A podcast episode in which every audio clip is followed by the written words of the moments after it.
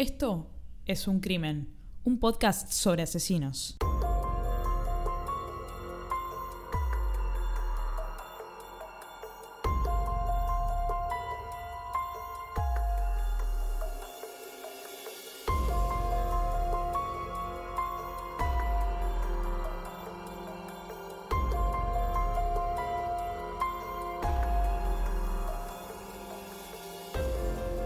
Hola a todos, ¿cómo están?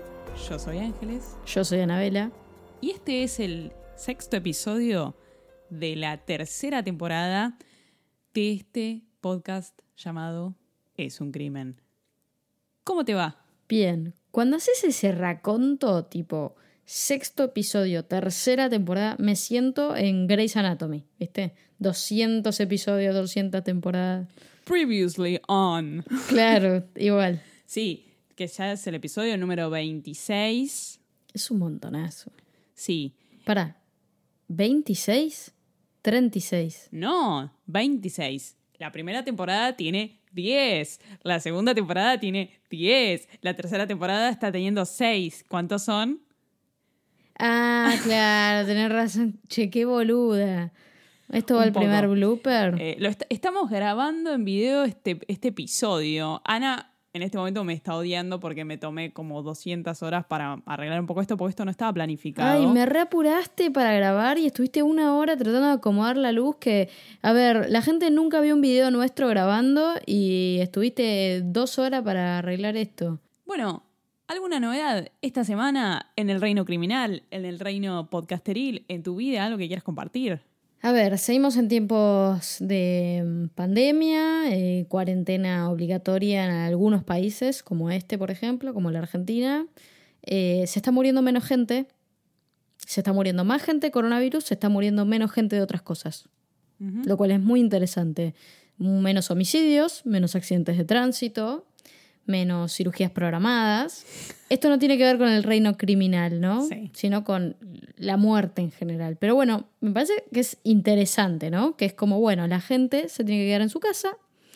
Entonces, básicamente tenés menos muertes de otras cosas, lo cual eso me pareció muy interesante. Y dentro de esas muertes, por supuesto, hay menos homicidios, menos robos, menos homicidios en ocasiones de robo. Bueno, ahora sí, estamos en la recta final, podríamos decir, de esta temporada. Ah, sí, de la temporada. Pensé que iba a decir de la pandemia, la puta madre, no termina más esto. No, de la pandemia no sé. No me, no me atrevo a decir, por lo menos de nuestra cuarentena. Yo sé que la pandemia va a ser algo que va a durar. Yo sé porque. Porque Po- María porque- tiene contactos estrechos en la OMS. eh, porque como yo tengo en Interpol. estudio- según un estudio de la Universidad de Connecticut, no, intuyo que la pandemia es algo que va a ser difícil de erradicar, si es posible erradicar alguna vez. Eh, ¿No? Adelante. No, no, dama. no. Te iba a decir. eh, se confirmó que la pandemia no va a tener fin, pero es una intuición de María. por más que haya una vacuna, la cosa parece que va a seguir existiendo y, y la, la creación de la vacuna está bastante ahí, todavía no. Todavía no llega. No entró en este sprint. Bueno, qué linda la Project Manager. Bueno, este episodio de hoy va a ser bastante particular. Eh, los que siguen, más o menos, el último episodio de esta temporada va a ser, como siempre, con nuestro invitado estelar, Germán, que ya básicamente es parte de este podcast. Pero bueno, nada, no les voy a, no les voy a adelantar más. ¿No nos vas a decir de qué va a ser? No, claro que no. Bueno, ¿estamos en condiciones de arrancar con el caso del día de hoy? Sí. Como les adelanté en las redes sociales, este episodio va a ser extra musical y además de eso vamos a tener al asesino más antiguo en la historia de este podcast. Más antiguo que Francisca Rojas, más antiguo que Mate 8, más antiguo que los pibes del Paso de Atlov. Va a ser el más antiguo de todos. Mierda. Porque vamos a hablar de un asesino del Renacimiento. Ay, no sé dónde queda el renacimiento. Mira, vas por General Paz y te bajás en San Martín. Después pasás por el Carrefour que está en San Martín y General Paz, derecho, y ahí encontrás el Renacimiento. Es un, un bar, ¿no? No, el Renacimiento es una época de la historia, básicamente. A ver, Anabela, usted que hizo una carrera de ciencias exactas, que de artes y humanidades, esa la tiene ahí floja de papeles. ¿Cuáles son los periodos históricos de la historia? No, no tengo idea. Pero a ver, tocando de oído. Eh, Yo ya dije uno, ¿no? Que es el Renacimiento. La Edad Media Muy bien. ¿La, la Edad Media dónde la ubicarías alrededor de- del Renacimiento? y cuando ya sabemos hacer fuego. La Edad Media es mucho más avanzado que hacer fuego. ¿La Edad Media antes o después del Renacimiento? Antes. Muy bien, ¿cuánto antes? ¿Qué sé yo? La Edad Media está inmediatamente antes del Renacimiento. Ah, O sea que no es tan viejo. La Edad Media es aproximadamente entre el año 400 y el 1000 1400. Por supuesto sabemos que los periodos como el Renacimiento, la Edad Media, no cortan, digamos, un día y, bueno, No. hoy arranca el Renacimiento. No, es como que se va dando, ¿no? Pero la Edad Media es previo al Renacimiento. Después, ¿qué, qué otro, qué otro se te viene a la mente? eh, la Edad Barroca. Muy bien. Barroco, le podés decir. El barroco. la Edad Barroca. la Edad Barroca. La Edad Barroca. El Barroco. Y después el barroco. Pará, pará, pará. No te adelantes. ¿Dónde ubicás el Barroco? Después del Renacimiento. Perfecto. Muy bien. Muy bien. Usted se ha ganado un viaje a las toninas. Muy bien. Después del, del Renacimiento, el Barroco. Bien. Y después viene eh, la época industrial. No está mal lo que dijiste, pero, pero hablando de arte, quizás. Eh, clásica. Muy bien. El periodo clásico. El periodo clásico. Te juro que no estudié, ¿eh? Muy bien, pero bueno, me tuviste que fumar a mí como 10 años estudiando música, así que... Ah, estábamos hablando de No, no épocas musicales. hablando- no, pero estamos yendo un poco para ese lado. Ok. Entonces tenemos, vamos contando. Porque para mí existe antes y después de Internet. O sea, Bueno, antes y después de Britney. primero, ¿qué dijiste? Edad Media. Muy bien. El Renacimiento. Para, antes de El la, barroco. Y después viene. la concha de tu madre, bien. Antes de la Edad Media, ¿qué tenés? eh, no sé, como sonidos guturales, como algo musi eh, No. música como de iglesia, ¿cómo se llama? Como- Cantos gregorianos. eso- no, eso estuvo siempre en la Edad Media también. Ah. Eh, antes de la Edad Media tenés la Edad Antigua. Esto aplica también para cosas no artísticas, la Edad Antigua. ¿Y pero qué había en la edad antigua? Nosotros cortamos los años, nos basamos en el nacimiento de Cristo. La edad antigua sería 400 años de- después de Cristo para atrás. Ah, sí, sí. Entonces. Me no recostó, sé. ¿eh? Sí, es difícil. Ok. Sí. Bueno, muy bien. Edad antigua, edad media, renacimiento, que es el asesino del día de hoy, barroco, clasicismo. Después que te faltan un par. Y eh, más cercano, contemporáneo, es lo último. No. Después del clasicismo tenés el romanticismo, Ah, el romanticismo. una más y después ya. sí, eh, nuevas a ver. tecnologías. Hoy se nos comió un payaso. No, impresionismo, esto sí ya es más musical. Ya, perdón, es lo que ah, yo sé. sí, no tengo ni Y idea. después tenés contemporáneo. Ah, ya me acordé además, vos sos una eximia estudiante de la, de la historia de la música. A vos te, No sé. toda la vida te gustó la historia de la Sí, música. Sí, por eso tengo Historia de la música 1 y 2. 3 y 4. Ah, me faltó. Sí, 1, sí. 2, 3 y 4. Sí, sí, 5 o 6 por ahí. ¿Me estás jodiendo? no, boluda, no. No, no. ¿Todo eso estudiaste? Y sí, En el conservatorio. tiene huevo de historia de la música. Que después la materia como que migra a otro nombre, se llama estilística, que no es que migra. Empezás a ver como estilística viene de la palabra estilo, ¿no? Como- Claro, sí, obvio. Pero eso, eso tiene historia también, así que... Pero eh, yo creo Pero que es, era- más, es más difícil em, recibirse, terminar las historias de la música que ser médico. me atrevo a decir que era creo la única alumna de esa materia a la cual le gustaba la materia. ¿Y pero por qué te gusta tanto la historia? Ay, no sé, boluda, no sé. Porque la historia, no solamente la historia de la música, digo, la historia en general te gusta también. Sí, no la historia argentina, pero sí. Es la única que conozco un poquito más. No, la estudié en la facultad, no me en- gusta nada. en el CBC. Perdonen. Y pero es fácil, porque son 200 años. Por eso me gusta la Argentina, porque es corta, Eh, más fácil de Pero aprender. es súper compleja igual, ¿eh? Más vale, este país es más difícil que la mierda. Anda a entenderlo. Más presidentes que la mierda, bueno. No, la verdad que volviendo ¿no? al tema de historia de la música, es algo que me encanta. Y este asesino lo conozco desde mis tiempos, eh, Musicales. claro, conservatoriles. Claro. Estoy en condiciones de decir que este asesino lo aprendí en el conservatorio. Por supuesto que no con tanto detalle, sino que eh, más orientado, por supuesto, al- a temas musicales. Claro. Se llama Carlo Gesualdo. Carlo. Carlo. El Carlo. No, no. El Carlo no. No, el Carlo no. No te toques la teta izquierda. No, porque que estamos grabando. Estoy- sí, justo hoy me están filmando. Carlos Gesualdo. ¿Se te ocurre mínimamente qué nacionalidad podría tener Carlos Gesualdo? Es español. No. Austríaco. Español. Carlos Gesualdo. Te lo voy a decir de otra manera, pará. Carlos Gesualdo. Es italiano. Italiano. Como yo. Yo soy italiana. Es el tercer episodio en el que por algún motivo u otro logra traer a colación que ella no es italiana. Yo soy italiana No, no igual que Lady. Gaga. Estefanía Germanota. Anabela Guimarães. soy italiana. Antes de entrar a hablar de, de Carlo, quiero hablar brevemente del Renacimiento. A ver, los, los periodos, digamos, históricos, en este caso artísticos, tratan de, de oponerse al periodo anterior, digamos. Llega un momento que se- la gente se empieza a hinchar las bolas de lo que está viviendo y decide hacer lo opuesto. Sí. ¿no? En el Renacimiento, por supuesto, pasa eso. Y la palabra Renacimiento es muy, muy explícita, digamos. ¿A vos qué, qué te suena? Y es como un nuevo despertar, un renacer, eh, decirle no a lo anterior y, nacer de vuelta, digamos. Bueno, muy- sí, muy bien. Tenemos que pensar renacer de qué, digamos. Bueno, el periodo de la Edad Media básicamente tenía una visión teocéntrica, o sea, el centro de todo era Dios, ¿no? Y en el Renacimiento la gente dijo, váyanse a la mierda. El centro loco somos nosotros, los hombres y las mujeres.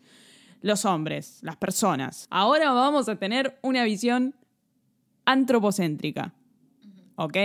Entonces, esto hizo que renacieran las artes, digamos, grecorromanas de la antigua Grecia y Roma, con toda- todo el conocimiento de los filósofos y ese tipo de cosas tan ricas para una cultura. Recordemos que en Grecia nació nada, nada más ni nada menos que la democracia. Que no sabía nada. Pericles. En el Renacimiento pasa algo que básicamente cambia el rumbo de la humanidad, que es el invento de la imprenta. Un tipo llamado Gutenberg dice, loco, se me ocurrió una idea, voy a inventar una imprenta. Nada, básicamente la imprenta, ¿qué es lo que genera? Que no solo las clases más adineradas tengan acceso a la información, al conocimiento, sino que cualquiera tenga acceso a, a saberes. Claro. Digamos, se vuelve algo masivo el conocimiento. Antes el conocimiento estaba limitado a la aristocracia. Entonces, ¿esto que genera ahí? Bueno, genera movilidad social. ¿Por qué? Porque la gente sabe más, la podés cagar menos. Eh, eh, incluso en el ocio, con la música pasa mucho. A ver, la gente puede conocer una partitura y no queda limitada la música a la corte, digamos, la corte como lugar donde está el rey y sus sirvientes ahí. E- Esto es muy importante y para el asesino que vamos a ver hoy es de suma importancia. Otra cosa que pasa en el Renacimiento es que el cristianismo, que en la Edad Media era, estoy haciendo un gesto como de grande, o sea, el cristianismo siempre rompiendo los huevos y siendo muy poderoso, Pero como ahora, María. Está no- bien. o sea, Pero en el Renacimiento, ¿qué ocurre? La reforma protestante. Y el, el cristianismo se ve recontra debilitado. Ahora surgen otras ramas, por lo tanto, el cristianismo se debilita. Una de las cosas que usa el cristianismo para recuperar fuerza es la música. Básicamente se encarga a determinados músicos que escriban música tan zarpada que te haga decir la puta madre, eso es Dios. Y otra cosa también es que se genera que se hagan entendibles las letras de lo que se está cantando. Porque pasó esto. Bueno, si vos no entendés lo que está cantando el coro, la verdad que te va a chupar un huevo. Lo tenés que entender. Eso va a hacer que te acerques más a Dios. Entonces el cristianismo intentó recuperarse, entre otras cosas, por medio de la música. No, no, viste, yo de historia sé muy poco, así que la verdad que acá estoy como maravillada escuchándote. Bueno, en el Renacimiento surgen las figuritas más conocidas del arte mundial. ¿Quién se te ocurre? Da Vinci. Da Vinci. ¿Quién más? Maradona. Las tortugas ninja, básicamente.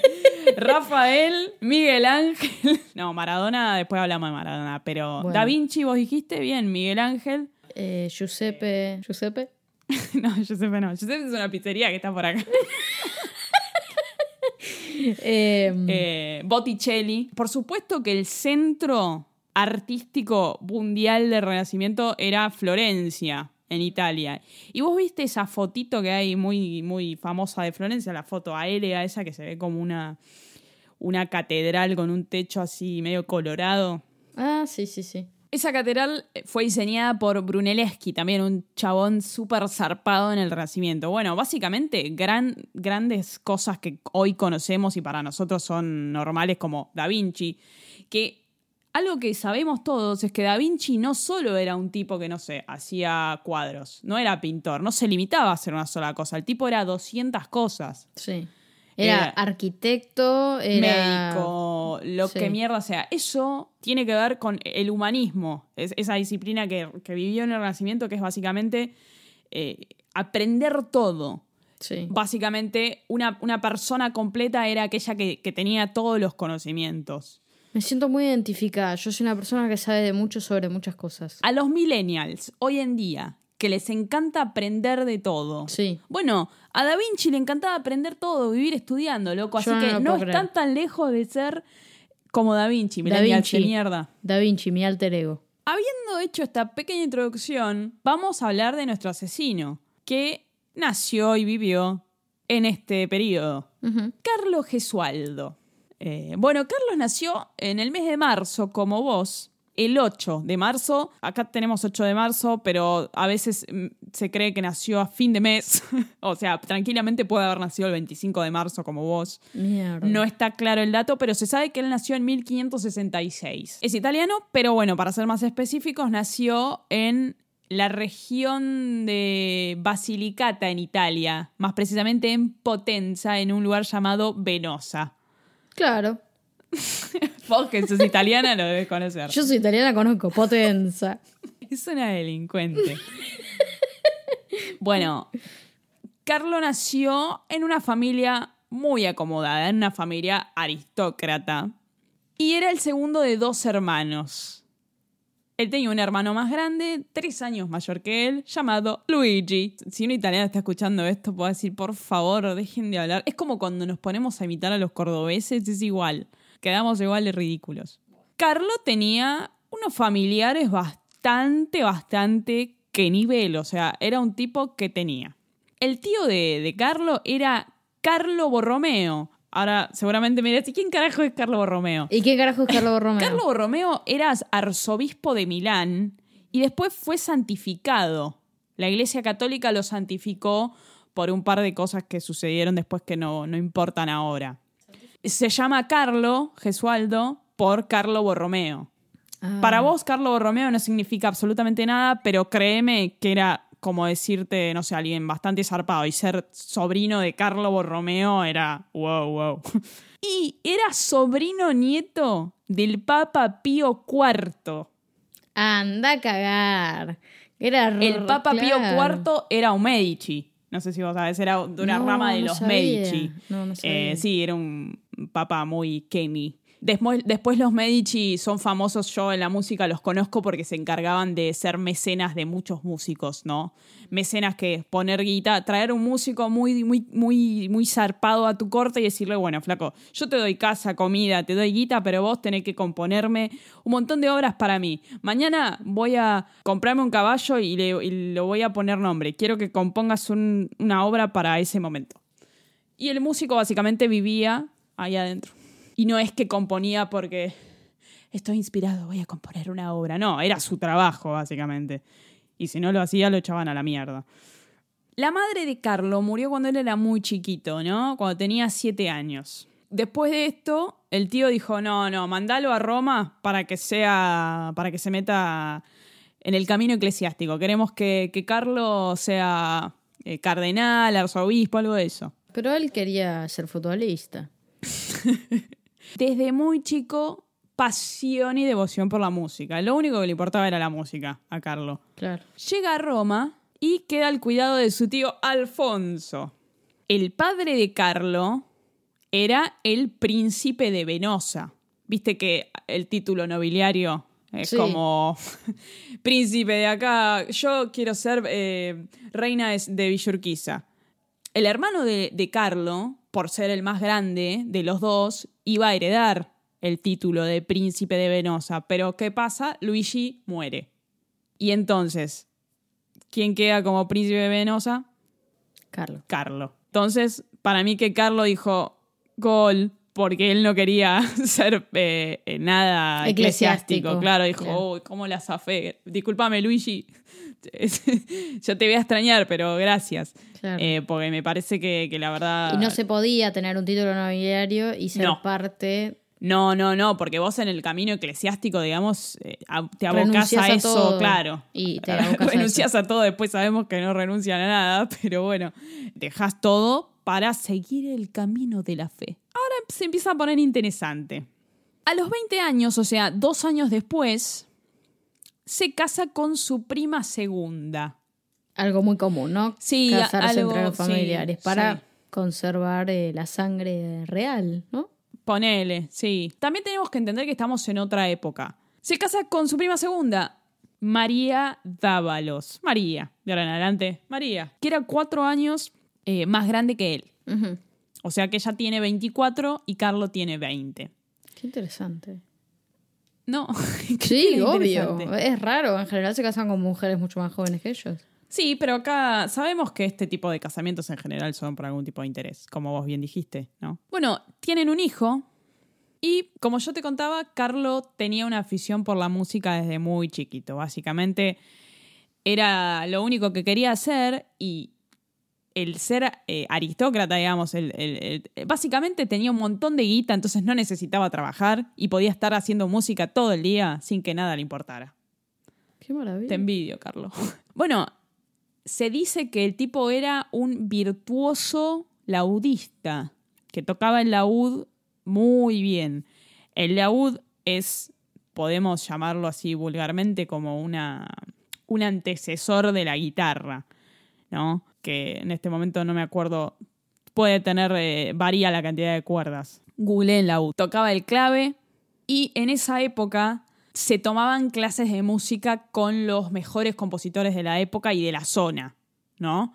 Eh, entonces este tipo que tenía un montón de plata se traía a los mejores eh, músicos de esa zona y hacía que le enseñaran. Claro. Pero los contrataba a cambio Claro, de claro, claro. Sí. Claro. Básicamente Carlo era un tipo con guita que componía por, porque se le cantaba el culo y por- no porque nadie le encargara nada, digamos. Eso.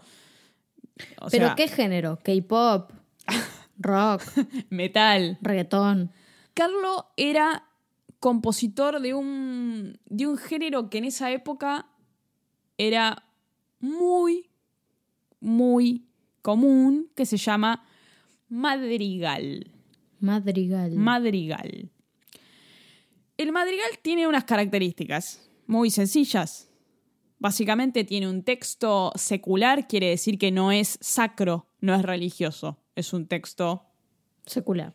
claro, que puede hablar de boludeces. Boludeces, quiero decir, no cosas eh, de Dios, ¿no? Puede, eh, el texto en particular, Carlo, ahora vamos a ver por qué, eh, tiene unas letras que puede no haberlas escrito él, las letras en general se toman poemas de, poetas famosos también de la época que, y, les pones música. En particular, Carlo tenía un estilo muy de letras oscuras, depresiva, bajón.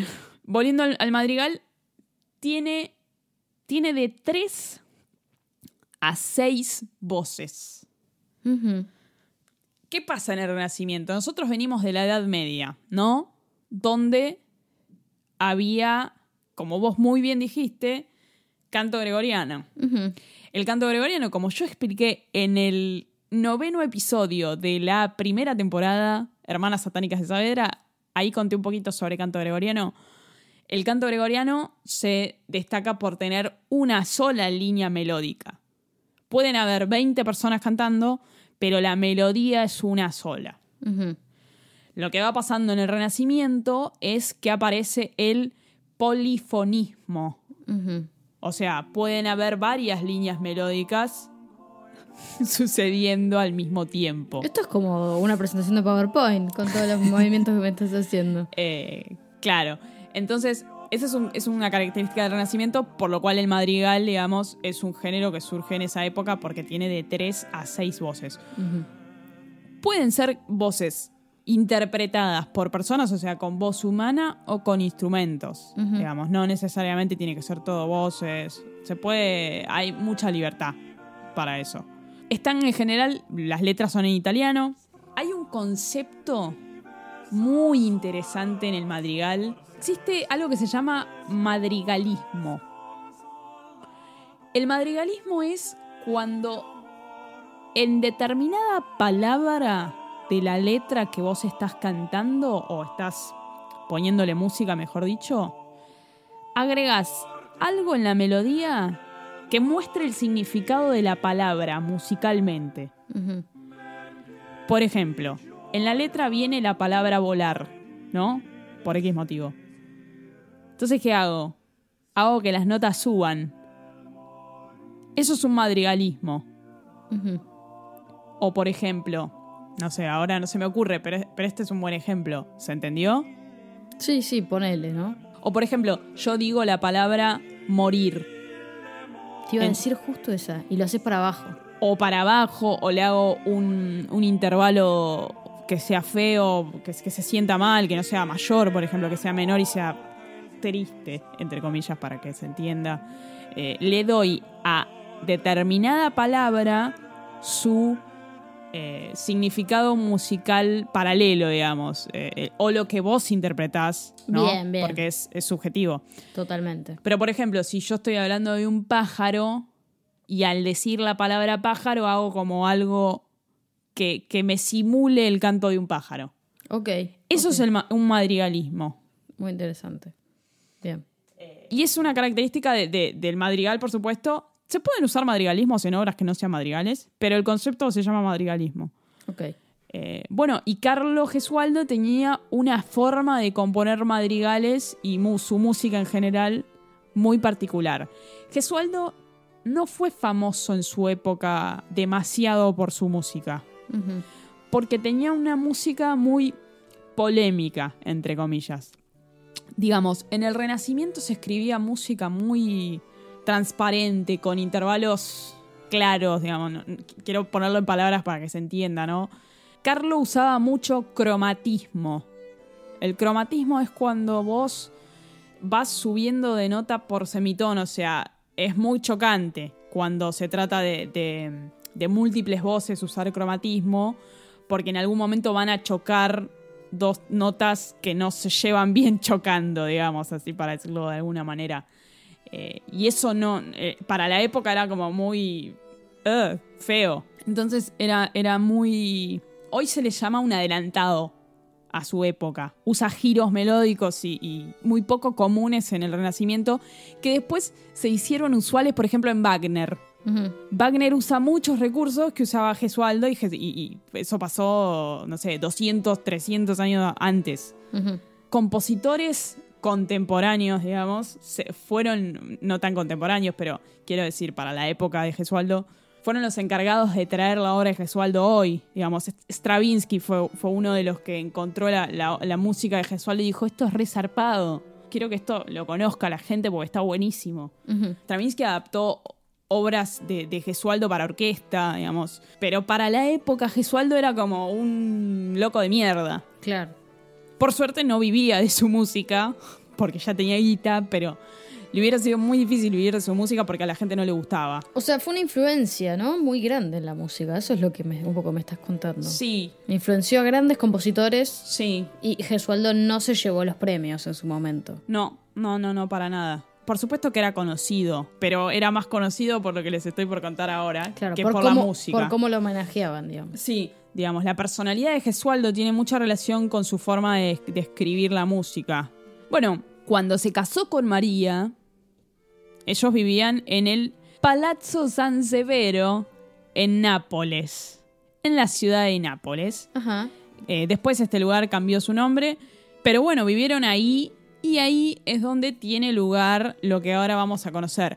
Carlo era un tipo muy poco sociable. Se lo pasaba recluido en el palazzo, escribiendo música. Y María, la esposa, tenía una personalidad bastante opuesta. Carlo, ¿vamos al boliche? No, María, tengo que escribir mis madrigales. Dale, Carlo, ¿vamos a tomar un café? No, María, déjame en paz. Me imagino o sea, esa a ella le gustaba salir. Sí, le gustaba salir, con- le gustaba, era muy sociable, muy ¿Pero qué quería? ¿Ir extrovertida. al cine? ¿Ir a comprarse un libro? Carlos, vamos a, vamos este fin de semana a Mar del Plata. Mm. No, María, tengo que componer mis madrigales. Me lo imagino así. Es una relación casi como mi mamá y mi papá, igual, ahora que lo veo. Claro. mi vieja queriendo salir y mi papá diciendo no. joda, joda, Tengo joda. que arreglar radios, no puedo ahora. Bueno, Nápoles, una ciudad muy conocida. Muy conocida, Eh, sí. Para los argentinos tiene gran significancia Nápoles. Sí. ¿Por qué? Porque Maradona jugó en el equipo.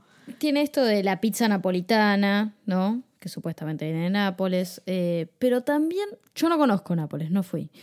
Pero mis padres sí tuvieron el placer. Y lo que me dijo mi mamá es, no vayas, es como la Argentina. es como, específicamente me dijo, es como Buenos Aires, no vayas. Es como, es como un pedacito de la Argentina en, y en Italia. Claro, incluso por la actitud de la gente. Por la gente, por la gente y que un poco, un poco se cagan en Bueno, le podés preguntar a No. tu vieja si fue, si conoció este lugar, el palazzo. Hoy en día Le se llama preguntar. Palazzo di Sangro, porque fue remodelada por un tipo de apellido di Sangro, Sí. no por lo que están pensando, no, no por sangre. Pero por ahí lo conoce porque es, un- es como un punto de interés. Sí, le puedo preguntar. Sí, aparentemente es una ciudad bastante argentina dentro de Italia. Eh, tiene eh, personajes como muy famosos. También entiendo que es una de las ciudades con ma- mayor delincuencia. Y eh, por lejos, una de las ciudades más pobres, ¿no? Que tiene Italia en realidad. O por lo menos es una, una ciudad donde se podría decir que hay bastante clase media y clase baja en Nápoles. Mira, no sabía. Sí, Eso hoy. Eh, lo que sí sé, eso hoy, claro. que creo que a mí me interesa más que a vos, es que Nápoles tiene, eh, o ahí nomás está el volcán Vesubio, Sí, eh, un volcán de la reputa madre. Sí, muy, muy activo, muy famoso en la historia también. Lo interesante del, del volcán Vesubio, que yo dije que era un volcán sumamente activo, ¿no? Es muy famoso por una erupción que tuvo en el 24 de agosto, hace 500 años, No, decime la fecha, puede ser interesante. 79 años después de Cristo. Ah, ok, ok. ¿En, en qué? ¿En qué? eh, En, en la, edad, edad, media. No, ¿En la en la edad antigua. En la antigua. Uh, qué mal que esto. Bueno, ¿por qué es famosa esta erupción? Porque les hizo mierda a todos. Sí, eh, y además eh, sepultó varios como, Como Pompeya. núcleos urbanos, entre ellos Pompeya. Claro, claro, claro. Y claro. parte de, de Herculano también. Bueno, nada, hiper famoso. y- Nada, Pompeya sabemos que es un lugar que tiene toda la gente ahí petrificada por, por la erupción y hay gente que ha sido encontrada incluso en situaciones muy vergonzosas, como realizándose una masturbación o teniendo relaciones sexuales, toda dura.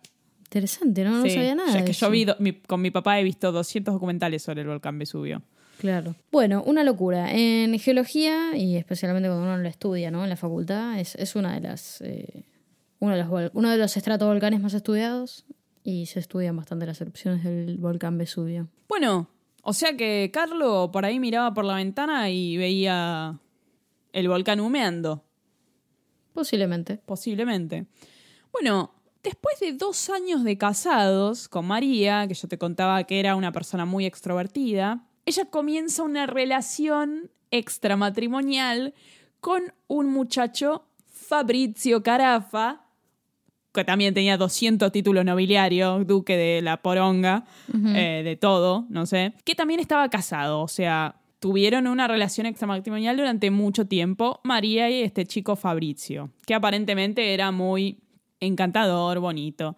No, y además seguramente le gustaba salir, cosa que al Carlo no le gustaba. Sí, lo cual es muy buena tu observación porque básicamente todo Nápoles sabía que María estaba con este muchacho. Fabrizio. Sí. Carlos se hacía el boludo, pero no tanto. Bueno, Te quiero decir, esto, esto era un rumor que se corría, que, que la gente, además eran, eran parte de la nobleza, digamos. claro. No, estaba, no, no había programas de chimentos a la tarde tipo intrusos, pero si los hubiera habido... No había revista Hola. Claro, pero hubieran estado hablando de, de María y Fabrizio, los vieron a la salida de un bar. ¿Por qué digo que se hacía el boludo, pero no tanto? El 16 de octubre de 1590, aparentemente Carlos ya estaba bastante hinchado las bolas de que María lo engañara. Entonces, idea un plan. Acá ya tenemos la premeditación, más allá de que estemos a- hace 500 años donde estas cosas no existían. Entonces, dice, estoy cansado, estoy cansado de que me hagan quedar como un boludo, que, que me engañan, estoy cansado. Entonces idea un plan, le dice a María que él se va a ir de casa por unos días. De casa me refiero, se va a ir a cazar animales, ¿no? Mm, Era, sí. Es muy común eso, eh, la caza, matar animales por ser un... por diversión. Pero bueno, él le dice, María, yo me voy de casa, me voy a cazar unos días. Él le comunica el plan a sus sirvientes. ¿Qué pasó? Él no se fue de Nápoles. Se escondió en una de las mil habitaciones que tenía el lugar donde ellos vivían, ¿no? ¿Cuántas habitaciones tenés que tener para poder esconderte y que no te encuentren? No sé, pero se escondió. ¿Y qué hizo? Volvió antes de lo esperado. O sea, le dijo a María, vuelvo. eh, Vuelvo esto- el domingo y volvió el martes. Totalmente.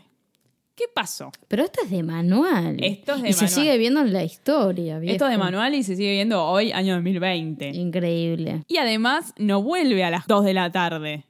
Vuelve a la noche. Momento del día que se presta para determinadas situaciones. En general. Carlo va a la habitación que compartía con María y decime vos, a ver qué encuentra. Y lo encuentra, encuentra a María con Fabrizio. Los encuentra, citando palabras de la época, inflagrante delicto di fraglante peccato. Te agarré infraganti, infragante además. Sí, básicamente los encontró mientras estaban teniendo relaciones. Claro. En el- eh, estaban haciendo el acto infra- infraganti, los Sí, encontró. sí, Ahí. sí. Acá hay dos versiones. Sí. Estamos hablando de algo muy antiguo. En este caso yo no tuve la posibilidad de entrar a ver todas las noticias periodísticas de la época. No pude porque, bueno, porque no se pudo, porque no existían. Entonces tuve que ir reconstruyendo. Y hay dos versiones. Ustedes elijan la que, la que más les guste. Las dos son horribles igual. Una es que él entra a la habitación con un cuchillo gigante y un arcabuz de un solo disparo, ¿no? Le ponías pólvora, boludo. Es un arcabuz. Entra a la habitación con eso, le la agarra a María, le da un montón de puñaladas, por supuesto la mata. Le dice a Fabricio, una vez María muerta, ponete el camisón de María, todo lleno de sangre. Fabricio me lo imagino temblando, temblando del, del miedo. Sí. Ponete el camisón de María y le pega un tiro en la cabeza con el arcabuz. Esa es una versión. Tétrico. Sí. La otra versión, que tampoco es muy agradable, es que él se hace ayudar por tres de sus sirvientes que entran con armas, con armas, con cuchillos, hace que ellos los maten. Los sirvientes. Sí. Wow. Y después él, cuando ya estaban muertos, para confirmar, los termina de, de apuñalar. Mm, Me parece que es más verdadera la primera versión. ok. Pero la verdad que las dos son horribles. o Sí, sea, sí, sí, no, sí, me da igual. Tremendo. Eh, Los dos mueren, María y Fabricio. Los dos mueren de una manera Brutal. horrible. Imagínate, estaban desnudos, estaban en cualquiera, entra este tipo, los amasija.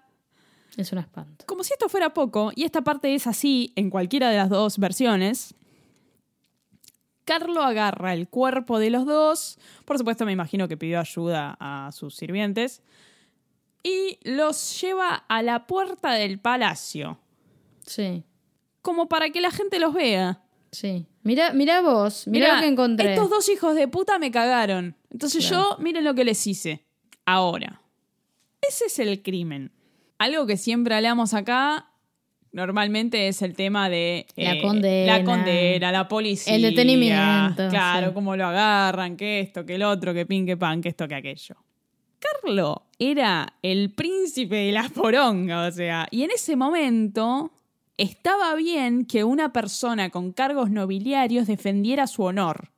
Estaba bien para un tipo de la nobleza que si fue eh, ensuciado su honor o dañado de alguna manera, esta- estaba bien tomar venganza.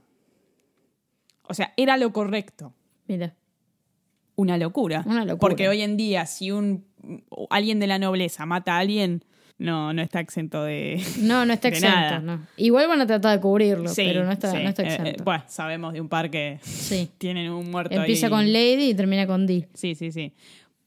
Carlos fue a ver a las autoridades de Nápoles sin ningún problema para confesarle lo que había pasado, digamos. Porque él sabía que ningún peso de la ley iba a caer sobre él. Por supuesto, las autoridades fueron al palazzo a ver qué había pasado, vieron todo, interrogaron a toda la gente. A ver, incluso para la época sobraban pruebas. Después de todo este suceso del crimen, Carlos se va de Nápoles. Porque le daba miedo que los familiares de los muertos lo vinieran a cagar a trompadas. Es un clásico. Incluso por recomendación de, de las autoridades de Nápoles le dijeron, Carlos, Carlos, andate de acá porque te van a matar. Tomate unos días, andate al lago de Como. Se fue a la región de Campania, a, una, a una ciudad, a un pueblo llamado Gesualdo, en su honor, y se volvió a casar.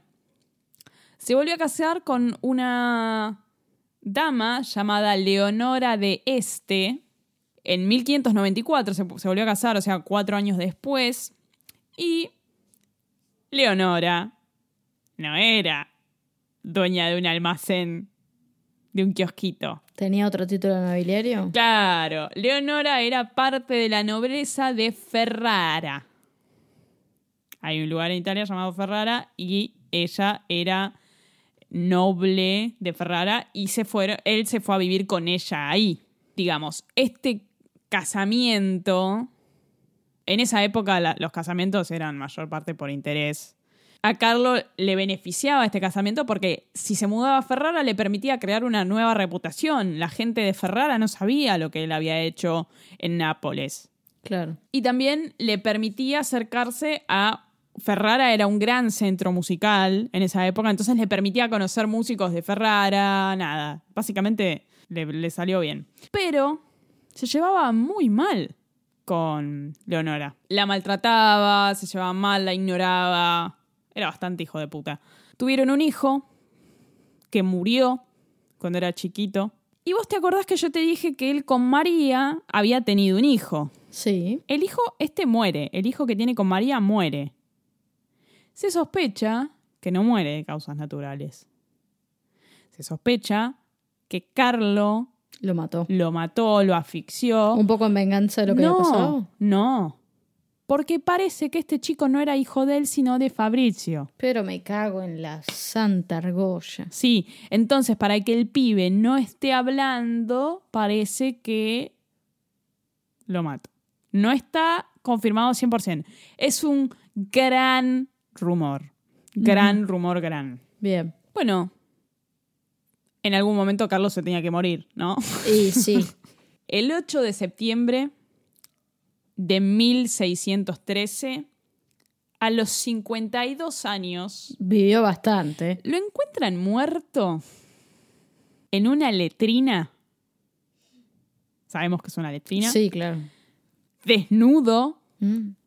aparentemente luego de haber tenido una sesión masoquista. Era habitual en la vida de Carlo encargarle varias veces al día a sus servidores que La lo azoten. golpearan en su habitación o mientras defecaba. Mientras hacía caca, básicamente. Claro. No se sabe si esta muerte en la letrina después de esta sesión masoquista fue accidental o si uno de sus sirvientes se hinchó los huevos y lo mató. Eh, es una... Interesante. Y debe ser el primer masoquista del Renacimiento. No. No. Si en el Renacimiento ocurrió el renacer de las artes grecorromanas, lo griego y lo romano, que eran los dioses de la orgía y de cualquier cosa, el Renacimiento, imagínate. Está bien, está bien, está bien. Eh, ok, perfecto. Qué interesante, ¿eh? Mientras defecaba. Eh, se sabe, hoy no, que no era el tipo más psíquicamente estable del mundo. Por supuesto, lo que hizo lo demuestra. Las muertes. Sí. Sí. Y hay algo muy loco que en esa época, por supuesto que no, se exi- no existía el diagnóstico de la depresión, ¿no? No, claro. Es algo que vino mucho después. Sí. A la gente que tenía los síntomas que hoy conocemos como depresión se le llamaba melancólico. La gente, digamos, la- las cartas que se encontraron de Carlos y eso, se sabe que el tipo estaba sumido en una depresión bastante interesante, que los asesinatos que cometió lo persiguieron hasta el último momento de su vida. Para, yo te conté que él era sobrino de Carlos Borromeo, que después fue santificado. Cuando ocurrió la santificación de su tío, él encargó un cuadro. Era muy, muy común también encargar, encargarle a un artista que tenga un cuadro de determinado momento. Sí. Eh, encargó un cuadro para esta santificación y parece que hizo que los pintaran a María y a Fabricio eh, como en el infierno, con Ah, llamas. la mierda. eh, 20 años después. O sea, ¿Tenemos lo- la lo obra? tenía- No. no, Mira, no, no, hay obras de arte que se pierden Claro. en el tiempo se han perdido bien. lo tenía muy presente, es algo que no pudo superar, algo que lo atormentó por el resto de su vida. El asesino del día de hoy. El entonces. asesino del día de El hoy. Carlo. Sí. Se despachó con dos muertes, una, una dudosa, que es la del hijo. No, se despachó con tres muertes. Dos confirmadas y una dudosa. Sí, la Pero verdad. no se lo conoce en la historia como el asesino o sí. Sí, Sí. Es lo que más se destaca de él, digamos. sí, sí, sí. Y lo que yo te decía al principio, que el- las características de su música tienen mucho que ver con la personalidad que él, que él tenía. La personalidad Eh, melanco. Sí, la personalidad melancólica, conflictiva, de si- siempre estar sumido en la oscuridad. Un tipo que no, no podía ver muchas cosas alegres en la vida. También horrible que no hayas podido ser juzgado. Cuando, cuando lo ves en el conservatorio, a ver, eh, Carlos Gesualdo fue básicamente casi el último de, de los compositores renacentistas. Y el estilo que tenía no pegaba con ninguno de la época. ¿Entendés? Era como muy relegado. Así que bueno, tengo un dato que no le importa a nadie. ¿Conoces esto de las ciudades hermanadas? Sí, por supuesto. ¿Qué mierda es eso? Son ciudades que no necesariamente se parecen entre sí, pero se cree que podrían llegar a tener algunas similitudes, pero que además, entiendo, los intendentes de esas ciudades, ¿no? Firman acuerdos de hermandad, ¿no? Con esas ciudades. Eso es lo que yo interpreto y la primera vez que me crucé con eso fue, claro que sí, en un en una búsqueda de Wikipedia. Wikipedia te lo dice cuando vos buscas una ciudad, por ejemplo, buscas Santiago, no sé, eh, Santiago Compostela, y vas abajo de todo y dice ciudades hermanas, la ciudad de Tucumán. Y vos decís, ¿qué tendrá que ver? Bueno, me pasó algo similar en toda esta búsqueda. Ferrara es una ciudad hermanada con Buenos Aires. Ajá. Un dato que no le importa a nadie. Y la verdad que no, porque ¿qué, qué, qué- qué tendrán que ver? No, no sé. Debería ser más hermana con Nápoles. Con Nápoles, estaba pensando lo mismo. Bueno, ¿te gustó este caso? Me gustó, me pareció interesante, distinto a todo lo que hemos visto. Sí, este episodio va a ser básicamente como. Como el de Craig Crimmins, el del fantasma del Opera House. Sí, O les va a encantar o lo van a odiar. totalmente. Puede ser como Elisa Carrió también. Que la podés amar o la podés odiar. Sí. Carrió bueno, una, una política argentina. Si muy les famosa. gusta y si lo odian, sáquenlo. No sé para qué mierda escucharon hasta el final. Bueno, bueno, no hace falta que te calentes así. ¿Por qué te vas a enojar? Esa parte de cortarla, ¿eh? Bueno, nos vemos en el próximo episodio, ya cada vez más cerca del último episodio de la temporada. Y ojalá- un receso para nosotros. Y yo estoy muy contenta porque mañana arranco un trabajo nuevo. Vamos. Nos vemos la próxima. Nos vemos la próxima. Hasta el próximo episodio. Seguinos en Twitter y en Instagram para ver más contenido.